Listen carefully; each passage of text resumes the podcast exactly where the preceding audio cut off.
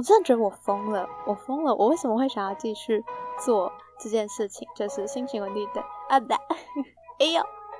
讲话讲不清楚。心情玩具店的，就是不管啦，反正它就是第二季，然后是 podcast 的节目。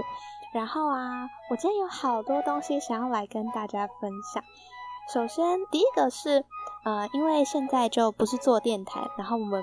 没有获得那个版权的关系，所以可能就没有办法在节目里面播放音乐。但是呢，早安刚才发现一件事情，就是今天的第一集节目。主要是想跟大家分享，没有做电台的这个月有没有什么心情，然后还有为什么想要叫做心情文具店，然后还有刚刚大家听到的片头是怎么产生的，然后还有我的心情文具店的第二季打算要怎么营运这样子。